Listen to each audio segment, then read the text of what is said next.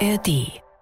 Mein lieber Herr Gesangsverein, was war das für eine Länderspielpause? Die Ereignisse äh, in Sachen Nationalmannschaft haben sich überschlagen. Jetzt ist wieder Bundesliga und wie? Die Saison geht äh, jetzt erst so richtig los und wir reden drüber im Sportschau Bundesliga Update. Mein Name ist Tobi Schäfer. Seid gegrüßt. Herzlich willkommen zur frischen Ausgabe Bundesliga Update. Der vierte Spieltag steht an äh, und um euch darauf einzustimmen, äh, habe ich hier wieder ein kleines Kompetenzzentrum zusammengetrommelt. Da ist zum einen diejenige, die uns in den vergangenen Wochen immer einen Korb gegeben hat. Oh. Denn sie war bei der Basketball-Weltmeisterschaft und äh, ist jetzt wieder für uns da. Kerstin von Kalkreuz. Freue mich sehr, Tobi. Du siehst erholt aus. Ja, so geht's mir aber nicht. Aber das spielt keine Rolle an dieser Stelle. Aber es, es war ja ein fröhlicher Aufenthalt Absolut. bei der WM. Ja. Äh, und dann haben wir noch denjenigen, der quasi der Redaktionsleiter vom Bundesliga-Update ist. Hast du das gewusst, dass du das bist? Na, nee, bist ja, du bist mein Team, ne? Ja. Jens Walbrot ist äh, auch wieder mit dabei. Ihr lieben, Länderspielpause hat sehr viel geboten, ähm, aber es wird nicht unspannender. Bundesliga geht weiter und dann direkt Europapokal. Das heißt, wir steigen jetzt so ein in eine, in eine erste richtig heiße Phase der Saison. Und äh, in der Bundesliga ähm, geht's dann am Freitagabend direkt mal los mit dem Duell Zweiter gegen Erster. Die Liga schaltet einen Gang hoch. Äh, Bayer Leverkusen zu Gast beim FC Bayern. Die beiden einzigen Teams, die bisher alle drei Spiele in dieser Saison gewonnen haben. Die, die, die Teams mit den meisten Torschüssen, mit den besten Passquoten. Also mehr Spitzenspiel geht nicht. Man hat das Gefühl bei Leverkusen, wenn nicht jetzt, wann dann? Aber es wird so kommen wie immer. Die Bayern gewinnen einfach diese Spiele immer. Und auch dieses Mal. Ja, sehe ich auch so. Meint aber ihr das vorher wirklich? Sehen wir, ja, aber Ja. vorher sehen wir wenigstens ein spektakuläres Spiel. Das Ich habe hab vorher die ganze Zeit überlegt, welche Argumente ich liefern kann, damit wenigstens irgendeiner was für die Bayern sagt. Und jetzt seid ihr beide der Meinung, die gewinnen das Ding. ja, die haben die beste Defense, äh, Ey, du bist jetzt für mein Basketball. ne? die beste Defense, die beste Defensive der Liga. Ja, die beste, Dreier, Gegentore. beste Dreierquote. Absolut. Nein, aber im Ernst. Ich glaube, dass jetzt Bayer Leverkusen der hat eine fulminante Offensive, müssen wir gar nicht drüber reden. Es sind Erwachsener geworden, habe ich alles in den letzten Wochen auch von euch gehört. Aber jetzt spielen sie gegen eine richtig gute Defensive. Sie werden das erste Mal richtig geprüft und ich glaube, dass die Bayern da am Ende ja, den kühleren Kopf bewahren und das Ding nach Hause bringen. Also zum einen haben sie schon mal gegen Leipzig gewonnen, die Leverkusener, am ersten Spieltag. Und zum zweiten würde ich sagen, ähm, das, was für Leverkusen spricht, ist, dass die Bayern ja aus ihrer Haut nicht raus können und das Spiel werden machen müssen mit dieser hochschiebenden Abwehr und allem. Und da werden die Fehler passieren. Und Leverkusen, die können das. Die sind dogmafrei. Die können sich einfach hinten reinstellen, sagen, okay, Bayern, macht ihr mal, denn das ist genau der Stil, mit dem Leverkusen in der vergangenen Saison unter Xabi Alonso wieder zurück in die Spur gefunden hat. Also ich glaube, dass, da deutet für mich sehr, sehr viel darauf hin, dass Leverkusen das Spiel gewinnt. Also natürlich hat sich Leverkusen in im Vergleich zu den vergangenen Jahren enorm weiterentwickelt. Die Balance zwischen Offensive und Defensive ist sehr viel besser. Äh, Sie haben mit Xabi Alonso einen der besten Trainer der Liga, wenn nicht sogar in Europa. Darüber wurde viel geredet. Der wird noch ganz andere Vereine trainieren. Aber der Fakt ist, das habe ich auch mehrfach gesagt, die Bayern können einfach diese Spiele. In dem Duell Erster gegen Zweiter, wo die Bayern beteiligt waren, haben die zuletzt vor fast zehn Jahren verloren.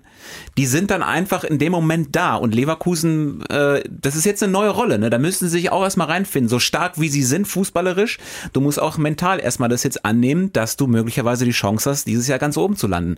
Und das bei den Bayern in München, wenn sie zu Hause spielen würden, würde ich sagen, okay, aber in München schwer. Ja, also ich glaube, mental würde ich jetzt sagen, spielt nicht so eine große Rolle. Die Leverkusener können einfach aufspielen, aber ich glaube, bei den Bayern hat sich durch diese Harry Kane-Nummer doch einiges getan in der Kabine und auch auf dem Platz, was so eine Hierarchie angeht, was Rollenverteilung angeht. Und ich glaube schon, dass ihnen das, also dass sie das so reif macht, dass sie Bayer Leverkusen stoppen können. Es ist auf jeden Fall ein Spiel, wo wir äh, ja Spieler sehen, die die Liga bisher ähm, ja dominieren oder die die großen Attraktionen der Liga sind. Harry Kane, Victor Boniface, äh, die beiden Stürmer. Und dann ist es ein ganz entscheidendes Duell im Mittelfeld, finde ich, zwischen äh, Joshua Kimmich und Granit Xhaka. Bei Kimmich wissen wir noch nicht, ob er spielen kann. Rudi Völler sagte, er geht nicht davon aus, dass er einsatzfähig ist. Also stand jetzt, wo wir die Folge aufnehmen, ähm, haben wir die Info einfach noch nicht. Aber es sind die beiden Spieler mit dem meisten Ballbesitz, zumindest in ihren Teams, und die beiden Spieler, die äh, ligaweit die beste Escape Rate haben. Eine schöne, Yeah. eine schöne Kenn neue ich von der Statistik. Weihnachtsfeier. Auf der Flucht.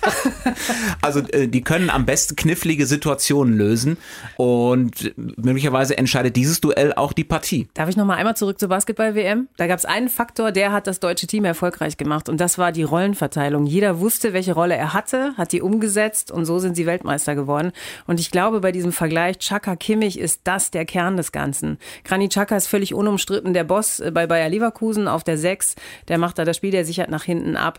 Der ist da der Prellbock. Und Josua Kimmich ist ein ganz fantastischer Spieler, einer der weltbesten Spieler überhaupt. Aber der hat seine Rolle noch nicht gefunden. Der ist eben nicht diese Holding Six, die ich äh, ja so mag, äh, die Thomas Tuchel in ihm sehen möchte. Und äh, es wird sehr spannend sein zu sehen, nicht nur in diesem Spiel, ich finde in der ganzen Saison, wie er die Rolle interpretiert und ob das auf Dauer gut geht äh, gegen Gegner wie Bayer Leverkusen oder dann Manchester United in der nächsten Woche oder so. Aber ich glaube, der kann das nicht. Das versucht, hat ja Nagelsmann auch immer versucht und das hat auch nie zu 100 Prozent funktioniert. Und das ist wiederum ein Vorteil von Bayer Leverkusen. Die haben zwei Spieler im Zentrum, auf der 6, die genau das können, was den Bayern fehlt. Äh, Palacios deswegen, darauf will ich hinaus, ist für mich mindestens genauso wichtig wie Chaka, weil ich glaube, an diese Werte käme Granit Chaka nicht ran, wenn er sich nicht mit Palacios so mega ergänzen würde. Also das ist für mich das beste Sechser-Duo in der Bundesliga, vielleicht auch über die Grenzen Deutschlands hinaus ein sehr, sehr gutes, ohne da wieder eine zu steile These abgeben zu wollen, aber das finde ich wirklich schon echt krass bemerkenswert. Und Palacios ist auch fraglich, weil er ja auch bei der Nationalmannschaft war und vielleicht zu müde ist, um zu spielen. Also also ich würde fast sagen, die Schlüsselrolle äh, dafür, ob Leverkusen gewinnen kann oder nicht, ist Palacios. Spielt er mit Chaka nebeneinander auf der 6, gewinnt Leverkusen das Ding. Wir sind uns einig, dass wir uns nicht einig sind. Sagen wir es mal so. Ja. Ähm, Gucken wir mal auf ein nächstes Spiel vom Wochenende, wo ähm, sehr viel Druck drauf ist. Am Samstag um 15.30 Uhr SC Freiburg gegen Borussia Dortmund. Ähm, ich meine, Freiburg zwar schon mit sechs Punkten, aber nach dem 0 zu 5 in Stuttgart am letzten Spieltag doch auch ein bisschen angenockt. Und Borussia Dortmund, da müssen wir nicht drüber reden, muss auch endlich in der Saison ankommen. Die haben zwar noch nicht verloren, aber äh, da ist sehr viel drüber geredet worden. Da läuft's alles andere als rund. Ähm, wie seht ihr die Situation in Dortmund? Wie lässt sich das lösen? Er ist platt, ne? Aber für mich ist das jetzt Terzic-Time. Also der muss jetzt zeigen, dass er es drauf hat, ähm, weil er, er, hat jetzt die Mannschaft, die er haben wollte, auch wenn die vorne und hinten irgendwie schief zusammengestellt ist. Ähm, er kann sich jetzt auch nicht mehr auf äh, irgendwie, keine Ahnung, klar, Formschwächen gibt's natürlich, aber er hat die Vorbereitung geleitet. Äh, es gibt eigentlich keine Ausreden mehr für ihn. Deshalb würde ich sagen, Terzic muss liefern und der muss auch den Plan haben, wie Dortmund da rauskommt. Wir können äh, ihn uns ja mal kurz anhören, wie er so das Kernproblem beim BVB aktuell definiert. Das, das große Thema, was wir haben, ist, dass es unabhängig ist, gegen wen wir spielen. Ähm, uns ist egal, gegen wen wir spielen, es geht um den Sieg. Es geht darum zu gewinnen. Und das müssen wir begreifen, das müssen wir die Mannschaft ähm, noch mehr festigen, dass es unabhängig vom Trikot des Gegners ist, dass es uns darum geht, Spiele zu gewinnen und alles dem Sieg unterzustellen. Und das ist uns wiederholt nicht gelungen. Und äh, wenn wir damit nicht aufhören, dann wird es sehr schwer sein, ähm, dann irgendwann mal was zu feiern. Sagt er nicht übersetzt, der BVB hat ein Mentalitätsproblem. Ja, Ganz neues Wort in Dortmund. Ja. Und ich, ich, ich, würde, ich würde dem sogar auch ein bisschen zustimmen. Ja. Ähm, mir ist die Mannschaft von Borussia Dortmund zu schüchtern im Auftreten irgendwie, äh, zu brav im Umgang mit dem eigenen Potenzial. Also man kann unheimlich viel, äh, das ist eine hochbegabte Mannschaft, aber man trägt es mir zu wenig nach außen oder trägt es auf dem Platz zu wenig mit sich rum.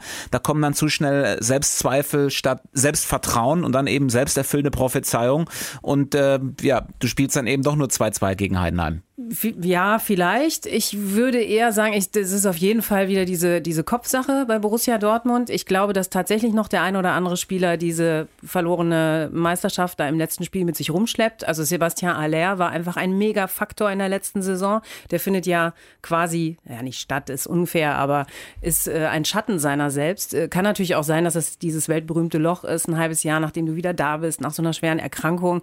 Aber der fehlt denen. Dann hast du Jude Bellingham nicht mehr. Der war die Offensivoption. Und diese Rollen, da sind wir wieder bei diesem Rollenthema, die sind einfach noch nicht besetzt und neu verteilt. Und das ist natürlich für Terzic eine Herkulesaufgabe, jetzt diese Formschwäche einzelner Protagonisten, die einfach entscheidend sind. Und dann hast du neue Spieler mit Netscher und Sabitzer, die einfach auch noch nicht da sein können, wo sie eigentlich äh, sein müssten. Und dann hast du Emre Can, an dem baut sich ja jetzt schon wieder die komplette Kritik der äh, Republik auf. Äh, was er spielt unter dem, was man von ihm erwartet, aber so ihn da alleine im Wind stehen zu lassen als Kapitän, finde ich jetzt auch nicht fair. Vielleicht macht das Länderspiel ein bisschen Hoffnung jetzt. Dienstag hat er ganz gut ausgesehen neben Ilkay Gündogan auf der 6. Also, aber ich bin bei Jens. Also Terzic muss jetzt die Spieler irgendwie so in den Griff kriegen, auch von der Mentalität, aber einfach auch, dass die wieder wissen, was auf dem Platz von ihnen erwartet wird, wer, wer welche Rolle hat, wer in der Taktik wo greift und dann, äh, dann werden die das Spiel gewinnen. Ja, aber Bellingham ist halt einfach das große Thema, ne? Also du merkst jetzt einfach, wie wichtig der für dieses Spiel war und auch dafür überhaupt Aller erstmal ins Spiel zu bekommen, ne? Also du nimmst eigentlich, klar, du hast einen Part, den auf den ersten Blick vielleicht sogar wichtigsten für die äh, Offensive des BVB in der zweiten Saisonhälfte hast du noch da. Aber du merkst erstmal, der ist ohne, ohne, ohne Bellingham, ohne dessen Ideen im Spielaufbau, um halt die Defizite, die es natürlich mit dieser Mannschaft in der vergangenen Saison auch gab, aufzufangen, ähm, dass es dann nicht funktioniert. Und da muss halt einfach Terzic sich was einfallen lassen. Also von mir aus bau um auf eine Dreierkette, spiel mit beiden Stürmern, mit äh, Aller und mit, mit Füllkrug. Über, überleg dir was, aber er ist jetzt gefordert. Bei Füllkrug ist ja auch noch nicht ganz klar, ob er spielen kann. Ähm, warum auch nicht Mukoko? Der hat sich bei der U21 ja. zumindest mal aufgedrängt mit zwei Buden. Genau. Ja, ist aber ein anderes Niveau, ne? Natürlich. Aber gut, gegen Freiburg mal gucken. Ja, warum nicht? Aber man muss dem natürlich auch das Zeichen geben, er ist auch noch Teil von Borussia Dortmund. Ne? Das äh, war nämlich in den vergangenen Wochen wirklich ein richtiger Arschtritt für ihn. Und deswegen Hut ab davor, dass er äh, da bei der U21 so geglänzt hat. Ich möchte auch zu Chan noch mal was sagen. Man verlangt jetzt von ihm die Dinge, die Bellingham früher gemacht hat. Aber das war doch klar, dass er das nicht liefern kann. Chan hat seine Stärken gegen den Ball und das haben wir jetzt in den letzten Wochen auch so häufig diskutiert. Es fehlt einfach derjenige, der dann sagt, komm, ich mach das jetzt mal, ich trage jetzt den Ball nach vorne und ich habe die Idee. Den haben sie nicht. Und ja. das war eigentlich klar, also man ist sehenden Auges in diese Krise gelaufen. Ja, deswegen hat er gegen, äh, gegen Frankreich auch ein gutes Spiel gemacht, weil er erst Ilkay Gündogan und dann Pascal Groß neben sich hatte, die beide für genau diesen Effekt Sie, Dortmund hat übrigens Moda Hut im Sommer verkauft, ne? Sag ich nur. Ja. Äh, so, den hätten sie jetzt gebrauchen können. So ein Spieler fehlt. Aber dann, er kann es jetzt ja nicht ändern. Er muss ja mit dem Kader arbeiten. Und der Anspruch kann ja jetzt nicht sein, okay, wir werden Neunter. Moderhut spielt jetzt ja übrigens bei äh, Brighton Hove Albion. Ja, der war übrigens ablösefrei, nicht verkauft. Äh, und spielt da zusammen mit Pascal Groß und dann nochmal das Plädoyer, Borussia Dortmund holt euch einfach im Winter dann Pascal Groß, der löst alle Probleme. Sag ich. Wir warten jetzt mal das nächste Spiel ab. So, die steile These des Tages kommt heute von Tobi. Ja.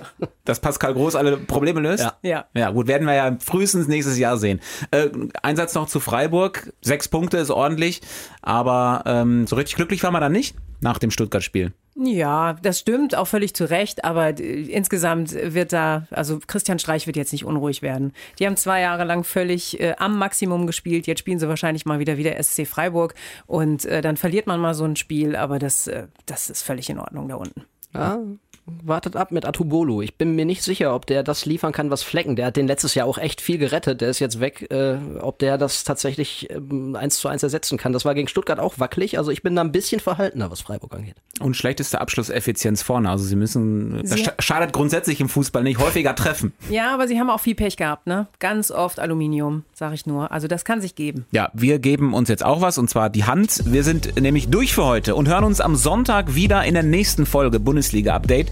Danke Kerstin und Jens und äh, euch und auch euch da draußen natürlich ein schönes Fußballwochenende. Danke Sehr gern, dir, dir auch.